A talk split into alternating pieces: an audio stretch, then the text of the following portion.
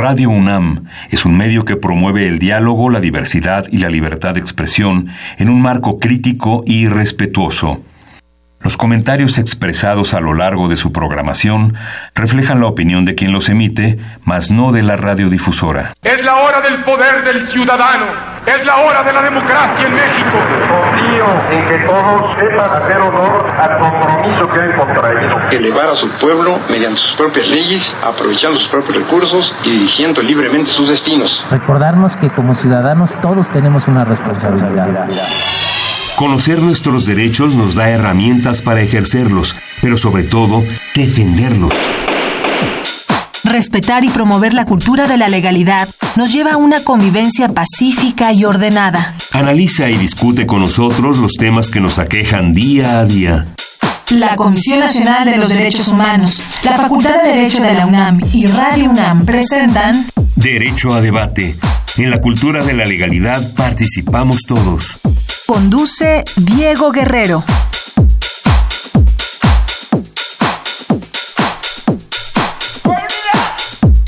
¿Qué tal? Muy buenas tardes, bienvenidos a Derecho a Debate. En la cultura de la legalidad participamos todos. Mi nombre es Diego Guerrero y como cada martes les agradecemos que nos sintonicen por el 96.1 FM. El día de hoy, bueno, me acompañan en la conducción quienes son la esencia de nuestra universidad, sus estudiantes. Aime, quien es estudiante de octavo semestre de la Facultad de Derecho. Aime, un placer tenerte el día de hoy aquí en los micrófonos de Derecho a Debate. Muy buenas tardes, querido Diego. Te saludo a ti y saludo a todo el público que nos está escuchando. Eh, te agradezco mucho la invitación para participar y quiero decirte que es un honor y un privilegio estar aquí en Derecho a Debate. Al contrario, es un placer tenerlos a ustedes porque además la universidad se forma y se rige por sus propios estudiantes. Mariana, no es la primera vez que tenemos aquí, Mariana de la Vega, un placer tenerte aquí en los micrófonos de Derecho Estudiante, quien es, es de la Facultad de Ciencias Políticas. Así es, eh, estudiante de Sociología. y te agradezco mucho la invitación, Diego, Aime, doctor Daza, un placer estar con ustedes en esta, eh, una mesa tan importante con un tema aún más importante. Antes de presentar a nuestro invitado, me gustaría que me platicaran sobre qué sabe sobre el, sobre el feminicidio, el tema que vamos a abordar el día de hoy, Jaime. Bueno, el tema de feminicidio, sin lugar a dudas, es un tema muy importante, pero creo que es sumamente eh, fuerte en, en, nuestro país por toda la situación que estamos viviendo. Creo que día con día salen noticias sobre la violencia de género, sobre la discriminación hacia las mujeres y pues nosotras como mujeres, eh, no sé si Mariana concuerda conmigo, pero no nos sentimos seguras caminando por la calle, yendo en transporte público porque sabemos que cada cada día algo nos puede llegar a pasar. Entonces, creo que discutir y platicar acerca de este tema es muy importante porque nos concierne a todos. De hecho, eh, bueno, el feminicidio es la muerte violenta de una mujer por razones de género. Esto quiere decir que por el simple hecho de ser mujer se es privada de, de su vida. Y creo que eso es muy fuerte. Sí, Mariana, sobre el tema que vamos a abordar antes de presentar a nuestro invitado. ¿Qué sé sobre el feminicidio? Bueno, es lastimoso que la respuesta sea que al menos a mí, pues evidentemente no me ha tocado, no le ha tocado a alguna mujer cercana a mi persona. Sin embargo, es algo que conocemos, que está ya naturalizado dentro del entendido de las personas. A diario vemos noticias sobre esto en Facebook. Que nos interese o no, yo creo que es también otra pregunta importante, pero lo que sé es que es muy, muy necesario hablar acerca de esto. Bueno, vamos a escuchar las voces universitarias y después presentaremos me atrevo a decirlo, a uno, al mejor maestro de Derecho Penal de la Facultad de Derecho, quien estará con nosotros. No se vayan, vamos a escuchar las voces universitarias y regresamos a los micrófonos de Radio UNAM. No se vayan. Las voces universitarias.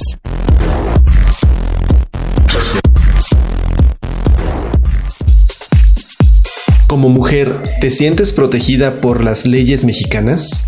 No, porque muchas veces las autoridades, en vez de defenderte o apoyarte cuando estás en una situación de emergencia, te cuestionan y te hacen como si tú fueras la provocadora de lo que te ocurre. No, porque muchas veces la corrupción está ligada a las diferencias de género del país. Entonces, algunas veces cuando intentas meter una denuncia de cualquier tipo en el, en el tema de género, las autoridades están coludidas con la corrupción. No, no me siento protegida porque muchas veces siento que las personas que deberían hacer valer la ley no quieren hacer su trabajo o también este, incurren en ese, en ese tipo de delitos. Entonces siento que, que no. No, no me siento protegida porque ellos incluso te hacen a ti sentir culpable y te revictimizan sobre lo que esté sucediendo y creo que las instituciones están fomentadas por el patriarcado. Escuchas Derecho a Debate. Llámanos al 55 36 43 39. Derecho a debate.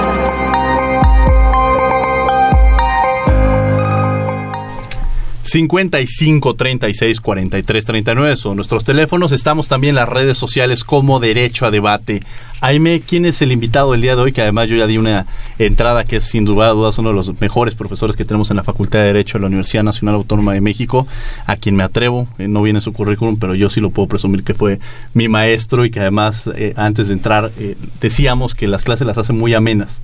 Puede uno disfrutar y creo que es uno de los grandes ejercicios y una de las grandes virtudes que puede llegar a tener un profesor de la universidad. Aime. Bueno, nuestro invitado es el doctor Carlos Juan Manuel Daza Gómez. Él es, como ya mencionaste, Diego, catedrático de la Facultad de Derecho de la UNAM y es un experto en el tema que nos corresponde hoy. Querido doctor Carlos Daza, un placer tenerlo el día de hoy aquí en los micrófonos de Derecho a Debate. Primero agradecerte saludar a todo tu auditorio, pero sobre todo compartir este foro con dos jóvenes estudiantes de nuestra universidad y con alguien como tú, maestro de nuestra facultad, una gente que tiene un cargo importante en la Facultad de Derecho, pero que además en Radio UNAM tiene 15 años que no venía. Entonces es un gustazo poder participar con ustedes y escogimos este tema de feminicidio porque yo creo que puede el auditorio de alguna manera tener más dudas, más inquietudes sobre lo que está pasando hoy en nuestro país, pero sobre todo qué están haciendo los legisladores al crear este tipo de figuras. Esto es la idea de estar aquí contigo. Ahora, escuchamos constantemente esto, el feminicidio. En sentido, ya Aime y, y Mariana hicieron algunas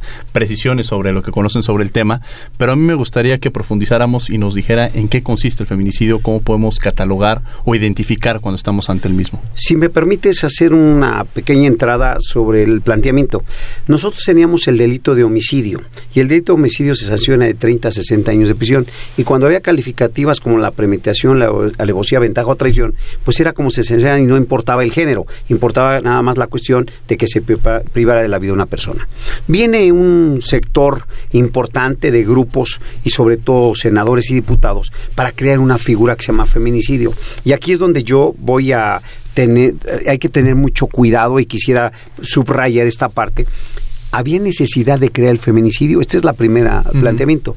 Nada más te voy a dar una estadística. Antes de la reforma de crear el feminicidio, había 2.318 homicidios 2016-2017. Ahora, después de la reforma, estamos hablando 18-19, en, en, proporción a estos datos hay más feminicidios. Entonces, si la idea de crear un feminicidio para proteger a la mujer no está funcionando, y entonces también tenemos otro problema.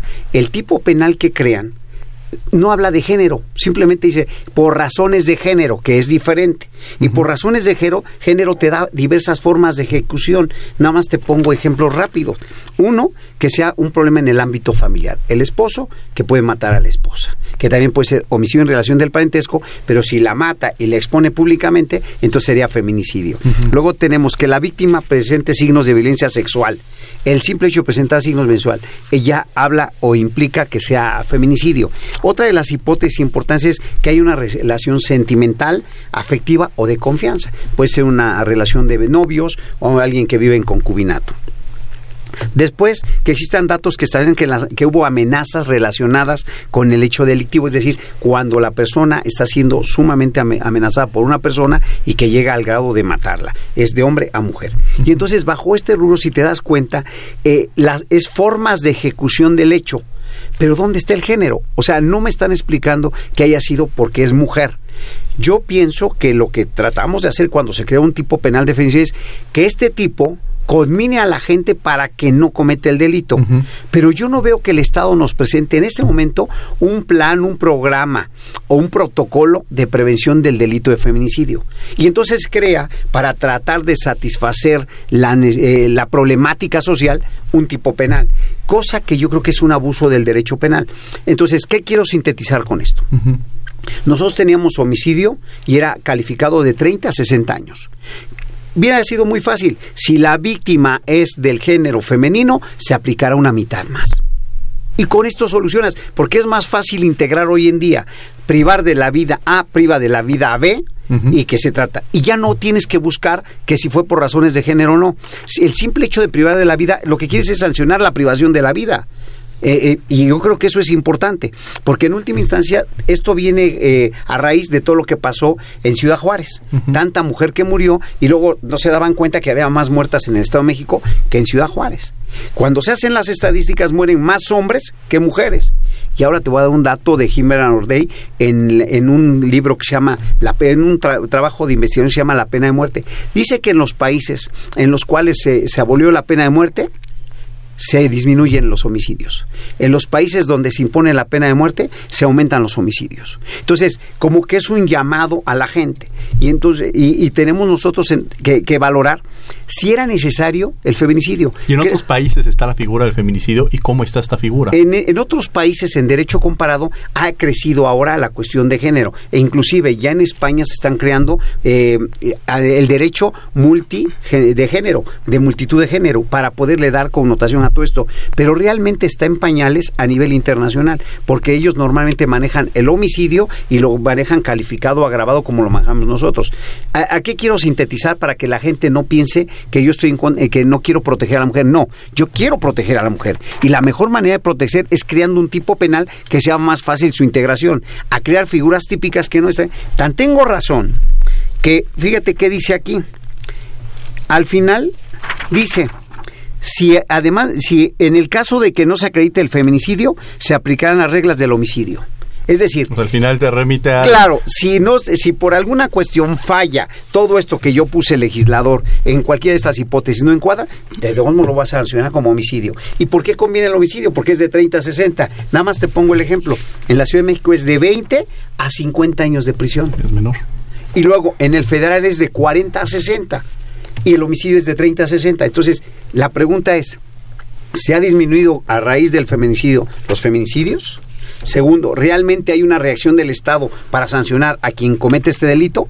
Y entonces toda esta problemática es lo que yo quisiera que platicaran y desde luego que participaran con nosotros. doctor, em, a partir de lo que usted está comentando, hay muchísima gente que opina que es injusto haber creado este delito de feminicidio cuando, por ejemplo, en el 2015 hubo un estudio del INEGI en donde de los 20.000 muertes por homicidio en el país, 18.000 fueron de hombres. Entonces muchos dicen, ¿por qué no crearon un delito de...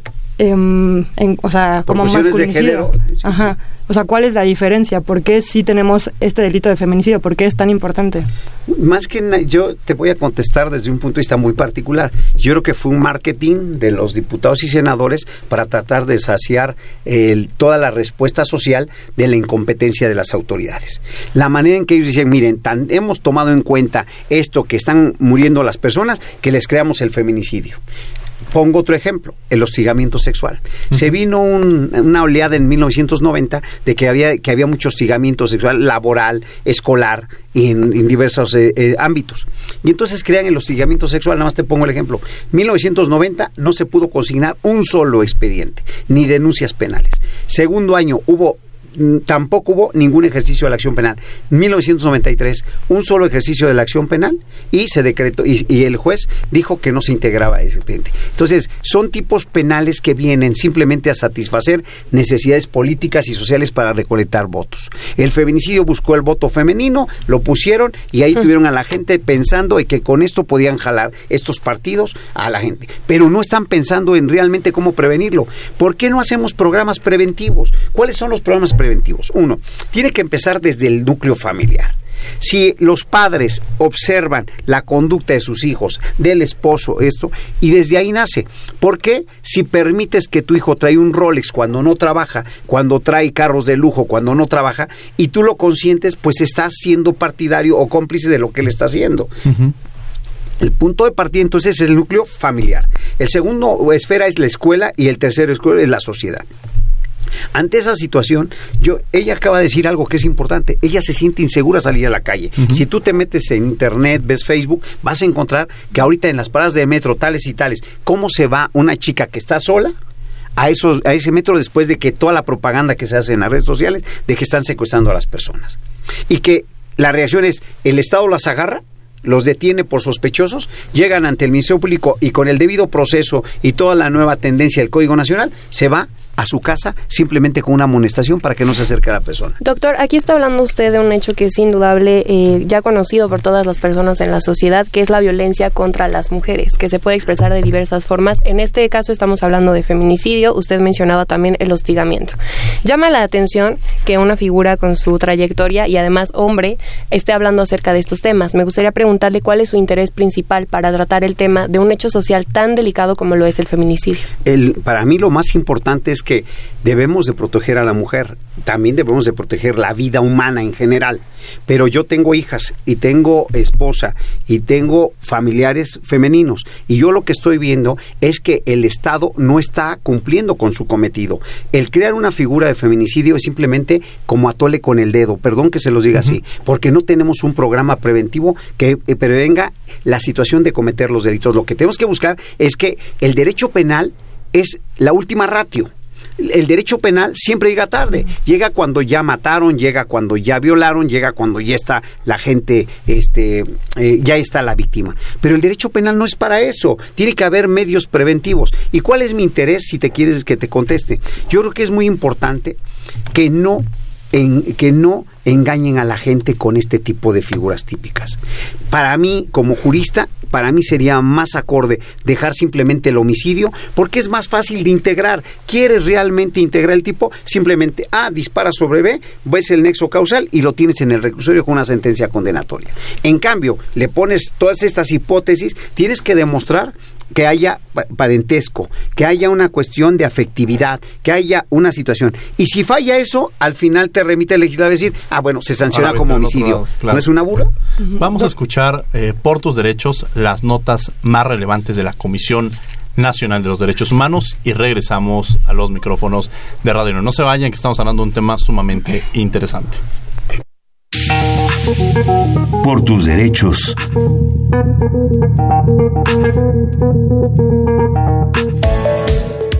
México enfrenta aún muchos retos de coordinación e institucionalización de políticas públicas en el combate a la trata de personas. La escasez de información en torno a este delito y sus modalidades de explotación son una de las mayores limitantes para enfrentarlo y erradicarlo, pese a los distintos esfuerzos dirigidos a la implementación de protocolos de detección y atención a las víctimas. En este esfuerzo, ningún punto de vista debe dejarse de lado o ser invalidado, y es fundamental escuchar y dar voz a todas las perspectivas, Así lo expresó el Ombudsperson Nacional, Luis Raúl González Pérez, durante la presentación del libro Trata de Personas, un acercamiento a la realidad nacional, quien expuso que para la CNDH la trata de personas es un fenómeno multifactorial que no solo debe ser abordado desde el aspecto penal, sino que requiere que su análisis se abra a otras áreas y perspectivas que permitan ver el escenario donde están todos los actores que hacen que se desarrolle y crezca a la vista de todos de manera casi invisible.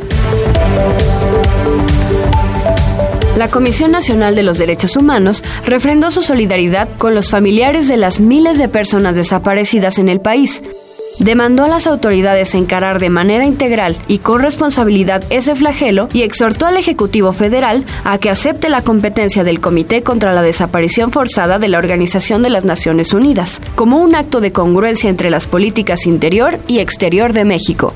Este organismo nacional insistió que el establecimiento de una política integral que prevenga, investigue y sancione las violaciones que se derivan del problema de las desapariciones llamó a las autoridades de los tres órdenes de gobierno a impulsar aún más las acciones en beneficio de las víctimas de desaparición forzada y de la cometida por particulares. Asimismo, reafirmó su compromiso por acompañar a víctimas en demandas de justicia, verdad, construcción de memoria, reparación y garantías de no repetición.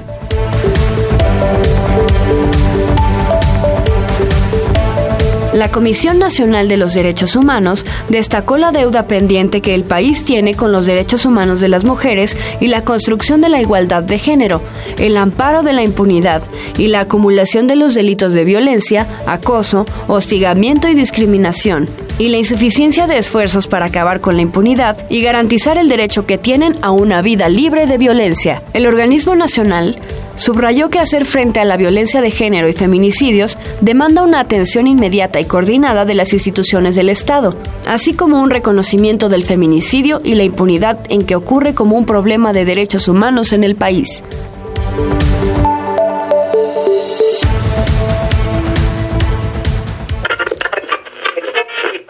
Aumentan los feminicidios un nuevo caso de violencia de género sacude la ciudad de... Noticias como estas no deberían existir. Por eso, defendemos a quienes han sido víctimas de violaciones a sus derechos humanos, para vivir en un país seguro y con equidad. Las personas defensoras de los derechos humanos realizamos esta labor para que algún día ya no sea necesario hacerla. CNDH. Síguenos en Facebook y Twitter como Derecho a Debate. Llámanos al 5536 4339. Derecho a debate.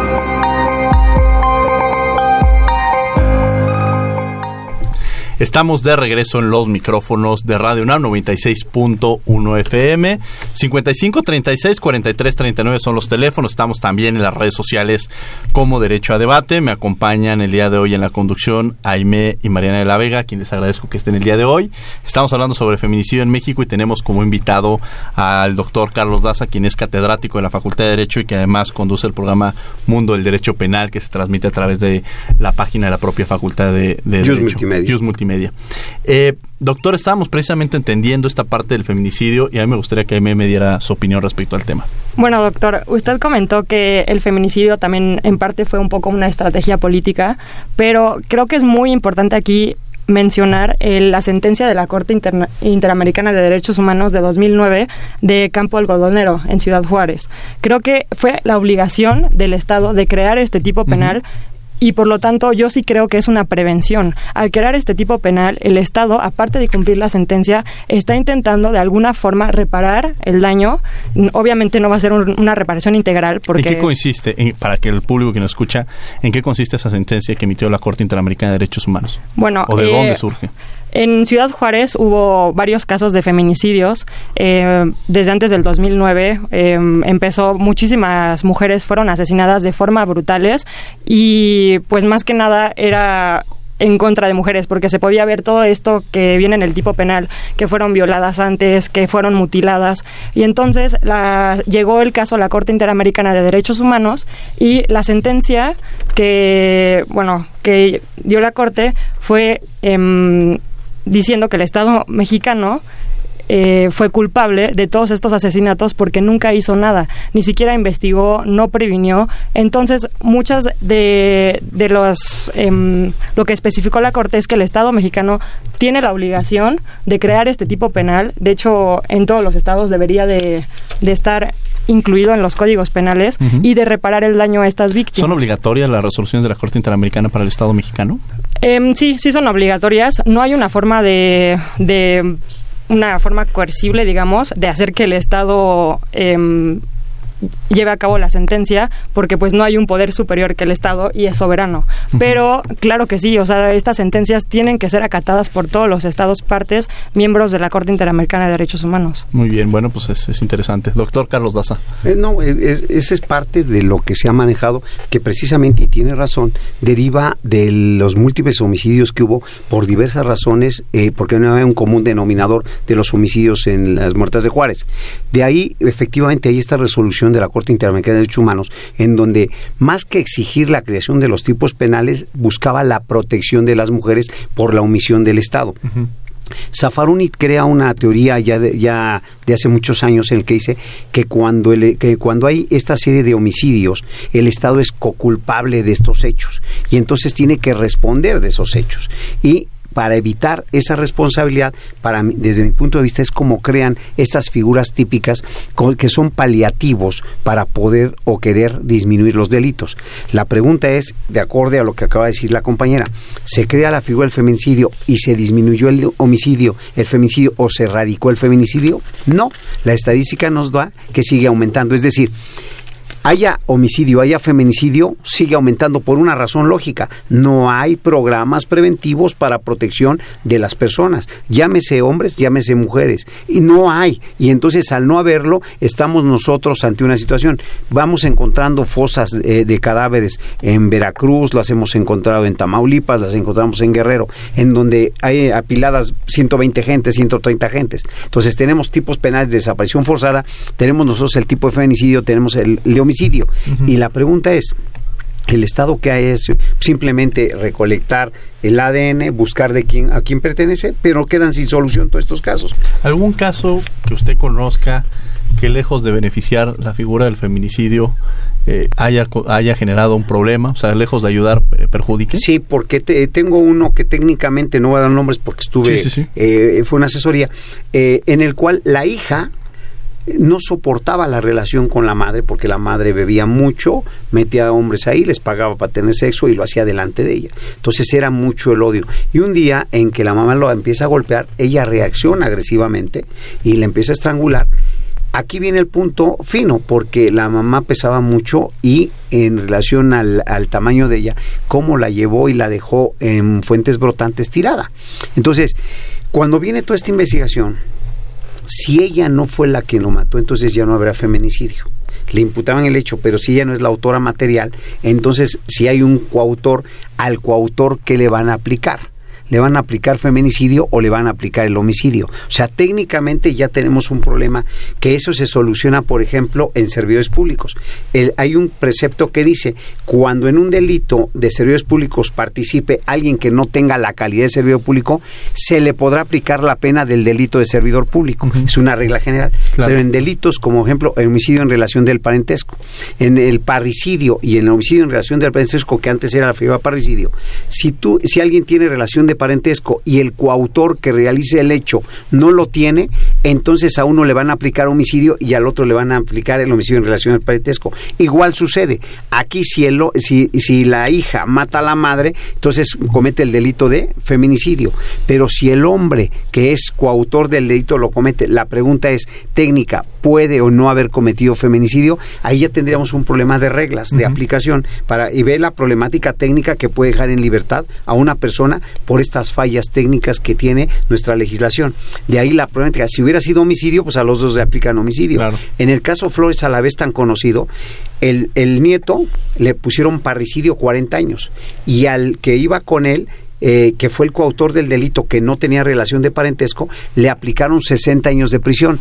¿Por qué? Porque el otro está por homicidio calificado y a este le meten homicidio eh, parricidio. Entonces, nada más para que te des cuenta que queda impune. Para mí debe aplicarse más pena al que tiene relación de parentesco que al tercero. Y sin embargo, estas son reglas de aplicación en autoría y participación que pueden dejar que a un sujeto le puedan aplicar una pena menor y a otra mayor y que pueda llevar a la situación de que mm, quede impune un hecho si no se acredita la cuestión del feminicidio. Mariana.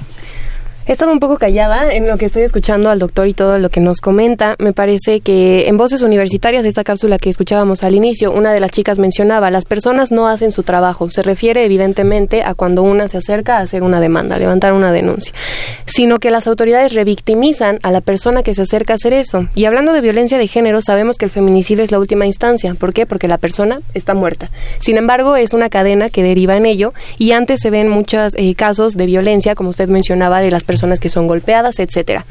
Al escucharlo aquí, y hay ciertos términos que yo realmente no acabo de comprender, pensemos que las principales víctimas de este, este delito son personas que pertenecen a clase media y clase baja. Sin embargo, es, en el país es conocido que no existe la cultura de denuncia. ¿Por qué? Porque se pierde el día en una denuncia, porque no sabes qué es lo que hace.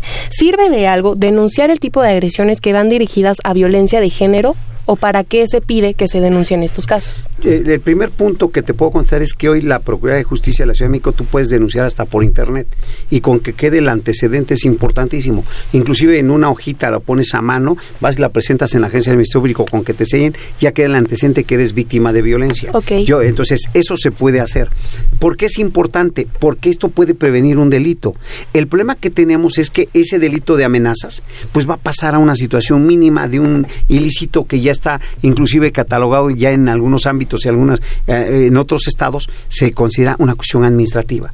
Pero es trascendente porque esto es el origen a un homicidio posterior. Y entonces aquí tenemos que tener el antecedente que hubo amenazas. Ese es parte del tecnicismo que te estoy diciendo. Si la persona nunca denunció que la estaban amenazando, y después la matan, entonces ya no puedes aplicar el feminicidio. Tendría que quedar como Homicidio. Claro. ¿Por qué? Porque no se acredita que primero hubo amenazas y después mató a la mujer. Eso es las fallas técnicas que yo veo. En cambio, si tú hubieras conservado la cuestión del tipo penal de homicidio, entonces era muy fácil. Si ya la persona está privada de su, de, su vida, es, es irrelevante que la hayan amenazado o no, está privada de la vida. Entonces el Estado reacciona con severidad, aplica todos los mecanismos y sanciona. Hay otra situación. con, la, con la complicación del nuevo Código Nacional, y digo la complicación, aplicación del nuevo Código Nacional de Prisiones Penales. la carga de la prueba es más problemática en una cuestión de feminicidio y una cuestión de homicidio. ¿Por qué? Porque la autoridad del Ministerio Público tiene que acreditar la imputación al que cometió el ilícito, tiene que ser imputado, pero él tiene que corroborar con elementos de prueba suficientes para que pueda vincularse. Y en esa vinculación hay casos que el código se quedó corto en delitos. Apenas se está metiendo el homicidio doloso como delito grave, cuando no está dentro de la prisión oficiosa. Y se quedaron fuera violación. También ya viene en el nuevo, en la propuesta, viene violación. Entonces esto te habla que tenemos que tener mucho cuidado. El feminicidio no viene como delito grave en el Código Nacional. Entonces, vean el artículo 19 de su Constitución, en donde viene el catálogo de delitos, y es increíble que el feminicidio, que tanto eh, vanaglorean de su existencia, no esté como delito grave. Me gustaría agregar, perdón, si me permites, una cuestión más. Ayúdame a entender. ¿Sirve de algo que después de que ocurrió el feminicidio vemos una serie de manifestaciones? En México es mucho más frecuente que se den de familiares o de personas secadas a la persona que fue asesinada. ¿Sirven de algo ese tipo de acciones? Yo creo que es lo que deberíamos hacer todos. O sea, mientras nosotros nos quedemos callados y que dejemos eh, que la autoridad trabaje y nos dé que atole con el dedo con sus declaraciones. Vamos a formar una comisión para poder investigar los feminicidios. De la verdad. De, la, de la verdad. Y entonces también tenemos la de la mentira y tenemos muchísimas organizaciones. Pero en última instancia no dan respuesta ni hay eficacia para solucionar los casos. Pero tampoco están diciendo, ok, ya se murió esta persona, ahora mira, les presento este programa. Va a haber gente infiltrada, va a haber un trabajo de, de campo, va a ser inteligencia, vamos a meter más gente en la calle, vamos a proteger más en las zonas de alta incidencia, vamos a tener grupos de acción inmediata. No hay absolutamente nada de eso. Simplemente tenemos manifestaciones de las autoridades, estamos trabajando, se hará con eh, apego a la ley, casi lo sé de memoria lo que dicen. O si no, forman la comisión la famosa, vamos a hacer una fiscalía para que investigue esto. Eso quiere decir que van a sepultar todas esas investigaciones. Creo yo que lo que tenemos que hacer es ir a la marcha, paralizar al país, exigirle a las autoridades que hagan su trabajo, que efectivamente pongan gente eficaz, que haya proyectos, que me presente cómo me van a proteger, qué están haciendo las autoridades. Porque tú sal ahorita a la calle y busca una patrulla para que te preste auxilio. No la hay. Ah, pero si tú chocas, te llegan siete patrullas para, para ver por, qué chocas. O en el transporte público, las autoridades te dicen que ellos están para mantener el orden, no para ayudarte. Así es. Y, tú puedes pedirle auxilio y no se meten. E inclusive hemos tenido, eh, llegado a mi oficina gente que dice, pero si el policía estaba ahí y dejó que me disparara la persona, y el policía dice, es que yo no puedo dispararle, porque si no yo me voy a ir a la cárcel. La, pregunta es, estas son las autoridades que tenemos. Ahí es donde está el talón de Aquiles de hoy en día, nuestro derecho. la, propia vulnerabilidad que se puede argumento tienen las claro. instituciones, la fortaleza. Puedes aumentar la mayor cantidad de, de penas y la verdad es que hasta la persona que lo está llevando a cabo no está pensando a ver la, Haz más delitos, crea más figuras típicas. no es la solución.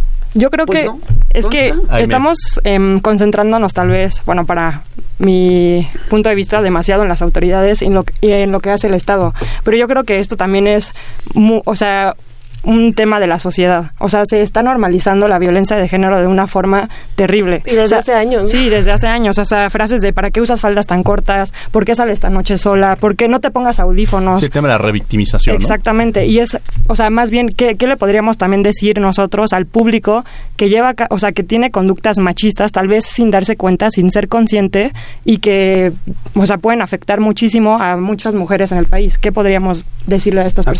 Acuérdate del diputado en Chihuahua, si no mal recuerdo, que dijo que, que, que si en una violación la mujer iba muy provocativa porque mostraba el busto o mostraba sus piernas, que ahí podría haber no violación porque ella lo provocó. Es un Terrible. retrasado mental. Sí, claro. Es, Claro. es para ponerle unos golpes secos en la cabeza y que entienda que está mal el pobre Claro. tipo. O sea, ¿y ¿cómo proponen esas cosas? ¿Qué no puede andar una mujer, co- como dice la autoridad? Para- ten prevención, no saques joyas, no andes altas a las horas de la noche. Eso es- son recomendaciones para que tú como víctima no seas víctima. Sí. Y sin embargo, no hacen nada ellos para evitar que te quiten tus joyas o te quiten tu reloj o te quiten tu celular o que te asalten en el carro.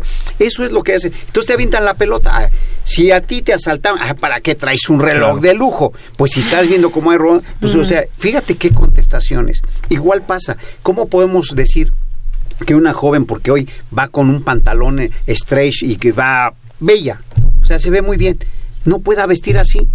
¿Por qué? Porque esto va a provocar a que alguien la vaya a violar. Sí, la parte de la revictimización que, que no debemos olvidar y que además es un cambio cultural que se debe dar. Yo, yo lo platico muchas veces en clases, pero por ejemplo cuando estábamos en, en España, cuando estaba en Madrid, eh, pues en el verano es terrible, es un calor terrible y, y las mujeres podían vestirse como se les diera la gana con toda la libertad por el calor que hace y es un tema cultural. Sí, claro. Y de pronto llegas y dices, toda esa ropa que me compré ya no lo puedo ocupar aquí.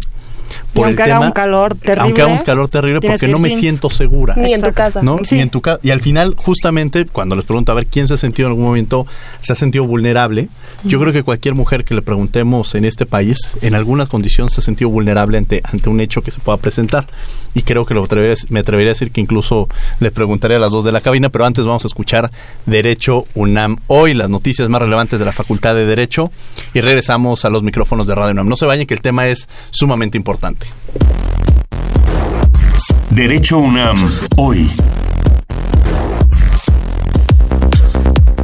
La Facultad de Derecho fue sede de la bienvenida que la UNAM dio a 257 alumnos de 42 instituciones de educación superior del país, quienes cursarán un semestre como parte del Programa de Movilidad Estudiantil Nacional del Espacio Común de Educación Superior. En nombre de los nuevos alumnos, Juan Pablo Garcés, quien estudiará en la Facultad de Medicina, comentó, Siempre trato de aspirar lo más alto que pueda y con la UNAM ahora es posible.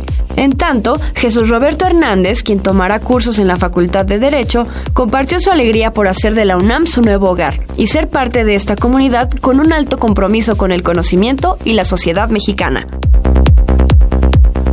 En el marco del aniversario número 102 de nuestra Constitución, la Facultad de Derecho organizó la presentación de la obra colectiva Diputados Constituyentes, que recoge el pensamiento y vida de 11 diputados constituyentes sin importar su postura en el Congreso.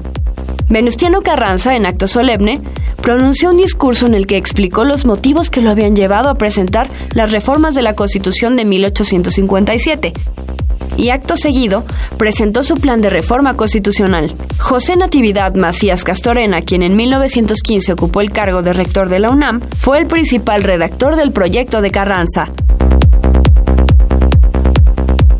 Con el propósito de realizar actividades académicas entre la Facultad de Derecho y la Universidad de Houston, los directores de ambas instituciones, Raúl Contreras y Alfonso López de la Osa, iniciaron la gestión para que profesores y estudiantes puedan realizar estudios y estancias en ambas escuelas. Formar juristas en Derecho Energético y Derecho Sanitario comparado harán que los alumnos elegidos alcancen una formación bicultural y obtengan un perfil que facilite el intercambio comercial entre Estados Unidos y México.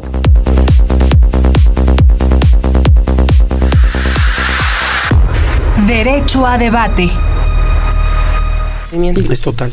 Estamos de regreso en los micrófonos de Radio UNAM 96.1 FM. Nos escribe Luis Cruz de la Ciudad de México y nos dice, el lenguaje crea una paridad en el mundo. Pretende vivir por cuestiones de género. Mayor número de homicidios es a hombres.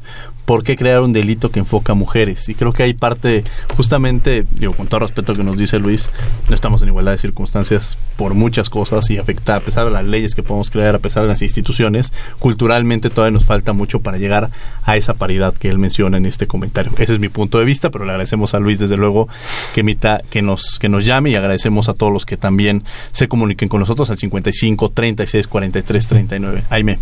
Profesor, eh, por todo lo que estábamos comentando de no salgas con un vestido corto, no vayas sola en la noche. ¿Existen realmente características específicas que describan el perfil de las mujeres que han sido víctimas? ¿Hay algunas características de una mujer que sea más propensa a que la acosen o que llegue al grado de, de, ser asesinada? Fíjate que no existen esos datos, simplemente lo toman como cuestiones de género. Internamente las instituciones lo que hacen es ver a qué se dedicaba. Por ejemplo, hay personas que se dedican a la prostitución. Ahora que con lo que pasó con estas jóvenes que por medio de internet se publicitaban para tener sexo y que han matado a dos o tres, eh, entonces ya eh, son feminicidios, pero por cuestiones sexuales. Y po podría ser de sexuales, podría ser de drogas o de control para la trata de personas. Fíjate todo lo que implica una cuestión. Entonces, creo yo que para contestarte sería muy importante uh -huh. que se tuviera una base de datos de ver cuál es el, el, el, el, marco donde se desarrolla esta persona y la causa por la que pudo haber sido privada de la vida. Y entonces nos daría una referencia para prevenir ese tipo de delitos. Creo que es muy importante lo que tú señalas, porque la mayoría de la gente que encontramos son jóvenes uh -huh. que, por ejemplo, se suben a autobús eh, uh -huh. y por violarla la matan. Jóvenes que por asaltar los matan. Entonces, ese es el común denominador, pero no tenemos una base de datos que nos diga exactamente cuántos fueron por asalto, cuántos fueron por cuestiones sexuales, cuántos fue por cuestiones de celos, cuánto fue por cada una. No, no lo tenemos. Entonces, sí valdría la pena, y yo creo que es importante en algún trabajo de investigación doctoral hacer ese tipo de estadística, porque entonces, al tener esa estadística, puedes agarrar y hacer medidas preventivas en cada una de las áreas.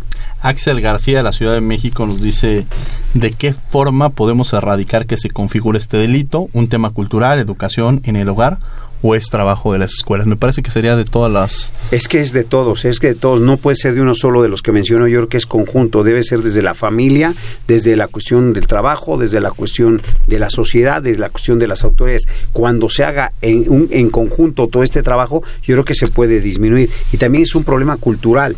Yo, yo creo que es importantísimo señalarlo. Hoy en día estamos viendo que jóvenes de 13, 14 años están siendo involucrados ya en delincuencia organizada y los contratan como sicarios. El caso caso del, del Ponchito de allá de, del norte del país, donde teniendo 13 años, que su hermana era, estaba casada con un narcotraficante, que él se dedicaba, se autogrababa, le daban droga y empezaba a destazar gente, hombres o mujeres. ¿Existe un perfil de, de las personas que iban a cometer este delito? ¿Un perfil en específico? Fíjate que, que eh, aquí tenemos un problema, que para tener ese perfil no hay un común denominador, porque ese perfil podría ser de un psicópata, uh -huh. que sería, por ejemplo, el asesino serial, tendríamos un perfil de la gente que tiene no tiene control de ira, que por cualquier discusión en cualquier momento le aprieta el cuello a la esposa y la mata. Tenemos el perfil del sujeto que por eh, cuestiones sexuales puede matar. Entonces, son diversos los perfiles que podemos encontrar en cada uno de los casos. Por eso va un, aunado lo que acabas de mencionar mm. con lo, sí. lo, que dice Aime, exactamente. Mariana, la verdad. Pienso ahora en lo que está comentando, precisamente en el tema cultural, que muchas personas asumen al decir, es que si yo no violo, si yo no mato, si yo no toco a las mujeres, no las veo de cierta manera, yo no estoy participando de eso. Pero en términos culturales debemos tener en cuenta a las personas que lo sigan dudando, que, que existen, por ejemplo, en nuestro país las, las dichosas narcoseries. Y entonces se pone uh -huh. a esta figura del narco y a de las personas que de las cuales derivan toda una serie de delitos como grandes héroes, ¿no? Vemos series incluso sobre sobre distintos personajes famosos. Me ponía a pensar justamente en eso, en una idea muy importante que hay que dejar claro. Las mujeres no estamos pidiendo que los hombres asuman el papel de, de ser protectores, ¿no? De ser Superman.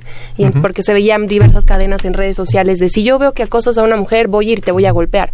Eso tampoco elimina nada. Me gustaría que usted nos diga a su consideración cuál o cómo debe debería ser la participación de los hombres en el tema de violencia de género? En primer lugar, creo que es fundamental. Y no es un problema del hombre, es de toda la sociedad. Es un problema que, independientemente que priven de la vida a las mujeres, se está privando a la vida. Y la vida afecta desde un ámbito de antijuiciedad material a toda la sociedad. Cuando hay una privación de la vida, llámese un niño, llámese una mujer, llámese un hombre, hay una repercusión social de inseguridad, que eso es lo que tenemos que proteger. Y segundo término, acabas de dar punto. Yo creo que sí influye muchísimo, ese es mi punto de vista, porque para que alguien sea delincuente no, no es un prototipo que vaya a de ser determinado o que tenga libre albedrío, lo que se hablaba. No, yo creo que influyen todos los factores. Inclusive puede haber una gente que 40 años de su vida ha sido un hombre tranquilo, es el más bonachón, pero que en el momento en que encuentra a su mujer con otro puede meterle 140 puñaladas. Y, entonces, ¿dónde está entonces todas las teorías para ver si este hombre era un psicópata? No, era un buen hombre, era un hombre eh, de, de sociedad, adaptado socialmente, que buen padre de familia, pero cuando encuentra a su mujer en, ese, en esa situación, pues el hombre totalmente es, es, agresivo, pierde el control, la ira, la neoadrenalina le segrega en todo el cuerpo, la ira aflora y se vuelve un criminal de 140, una bestia para matar. Entonces, estos son planteamientos que tenemos. Yo creo que lo que tendríamos que hacer, y me acaba de dar una excelente, M, es que sí debemos de procurar que las autoridades digan cómo era el perfil de la víctima, uh -huh, uh -huh. para que con ese perfil de la víctima podamos saber cómo es el perfil del homicida. Uh -huh. Y teniendo el perfil del homicida, tratar de hacer cuestiones preventivas. Claro. Entonces, creo que eso es... Y lo que decías de las narcoseries y todo lo que vemos. Un día platicando con gente en un foro que tuve, concretamente en Sinaloa, la plática que se desarrolla es que las jóvenes, en cierta época de su vida, estamos hablando de unos 15, 20 años para acá, ellas, el prototipo de hombre que querían, no puedo generalizar, pero era lo que me estaban platicando, mujeres, que el prototipo era, los, nar los narcos eran los hombres deseados. Tristemente, sí. Porque tenían poder, porque tenían dinero, porque las hacían felices, las podían operar, las podían hacer muñecas. Y entonces eso era lo que ellas buscaban. E inclusive eh, se peleaban por tener a ese prototipo de hombre. Entonces es un estereotipo sí. que crean la situación. Puede ser el estereotipo, ahí quizá yo entraría justamente a esta parte de derecho de debate porque con, tendríamos un tema de ponderación. ¿No? O sea, claro. no necesariamente las narcoseries, si se han hecho estudios, son las que van marcando la pauta de estos cambios. Quizá culturalmente sí, pero pensemos que también son un reflejo de la sociedad. De la sociedad. O sea, al final de cuentas forman parte de la sociedad. Muchas pensemos son en la, reales. ¿sí? sí. Pensemos en la, por ejemplo, en la época revolucionaria están los este los los corridos que explicaban uh -huh. un poco y que lo recordamos y que formaban parte de lo que estaba sucediendo en un momento determinado. Si ahorita pensábamos en los narcocorridos, quizá muchos dirían, "Oigan, hay que hay que quitarlos", pero estaremos jugando también con un tema de ponderación de la posibilidad de expresar culturalmente con la música algo que también es una realidad, ¿no? O sea, creo que ahí sí podríamos entrar. Vamos a escuchar la agenda semanal, las noticias más relevantes de la Comisión Nacional de los Derechos Humanos y de la Facultad de Derecho que me mandó mi productor y regresamos a este tema que es sumamente interesante. Agenda semanal.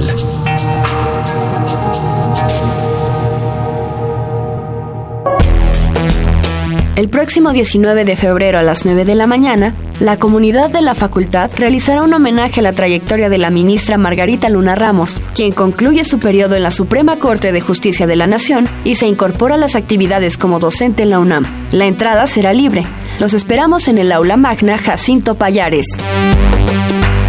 La Comisión Nacional de los Derechos Humanos y el Mecanismo Nacional de Prevención de la Tortura invitan a la presentación de la armonización normativa en materia de derechos humanos, derechos de las personas a la protección contra la tortura y otros tratos o penas crueles, inhumanos, degradantes y sus familias.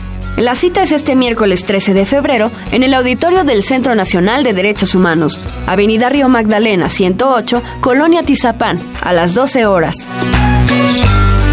Si quieres conocer datos de la Comisión Nacional de los Derechos Humanos, como el número de quejas que se presentaron en 2018, cuáles fueron las autoridades y violaciones a los derechos humanos más señaladas o las entidades federativas con mayor número de quejas, entre otros, puedes consultar su informe anual de actividades 2018, el cual está disponible para todo el público en la dirección electrónica informe.cndh.org.mx.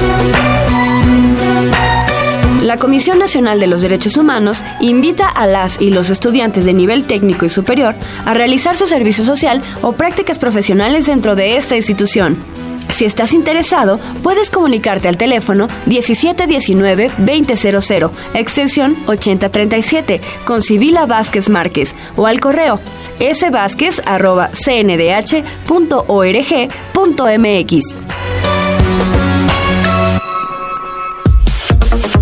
Escuchas Derecho a Debate.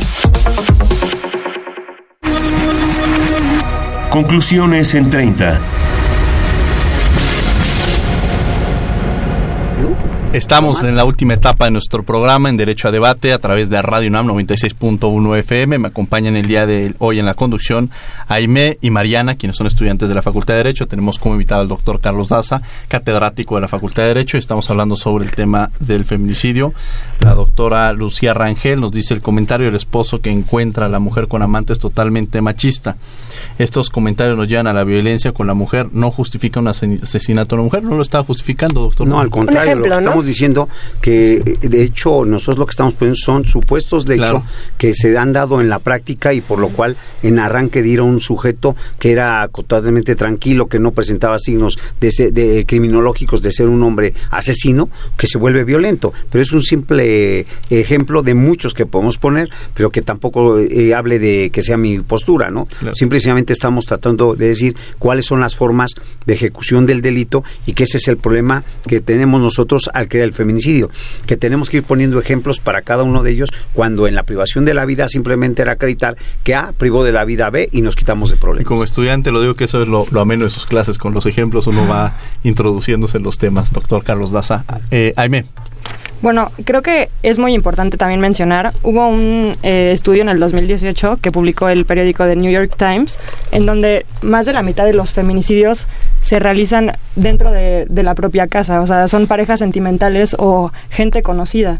Entonces, ¿Cómo, ¿Cómo sentirte segura si dentro de tu propia casa pueden llegar a asesinarte? ¿Qué es, qué es lo que pueden hacer estas mujeres ¿Qué, o sea, ¿Dónde pueden ir a denunciar? Ya sé que dijo que desde Internet se puede hacer, pero ¿qué podrían hacer?